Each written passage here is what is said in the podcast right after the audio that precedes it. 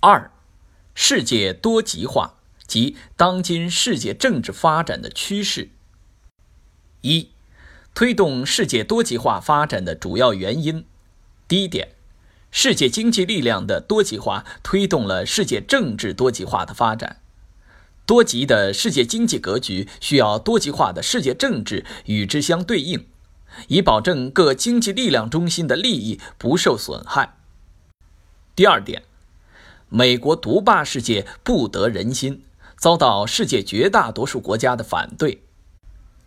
霸权主义、强权政治是危及世界和平和稳定的主要根源，推动世界多极化的发展。是人类社会避免单极世界种种危害的唯一正确道路。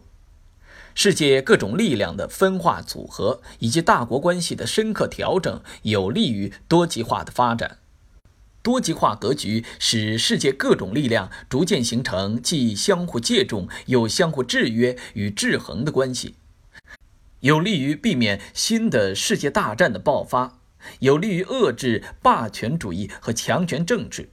有利于推动建立更加公正合理的国际政治经济新秩序，有利于实现各国人民对和平、稳定、繁荣的新世界的美好追求，也有利于广大发展中国家抓住机遇发展自己。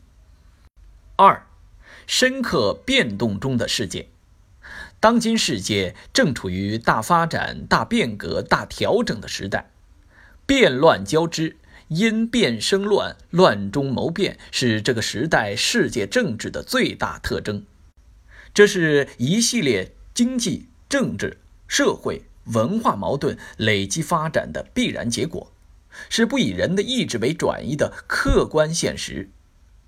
习近平指出，当今世界正面临百年未有之大变局，和平与发展仍然是时代主题。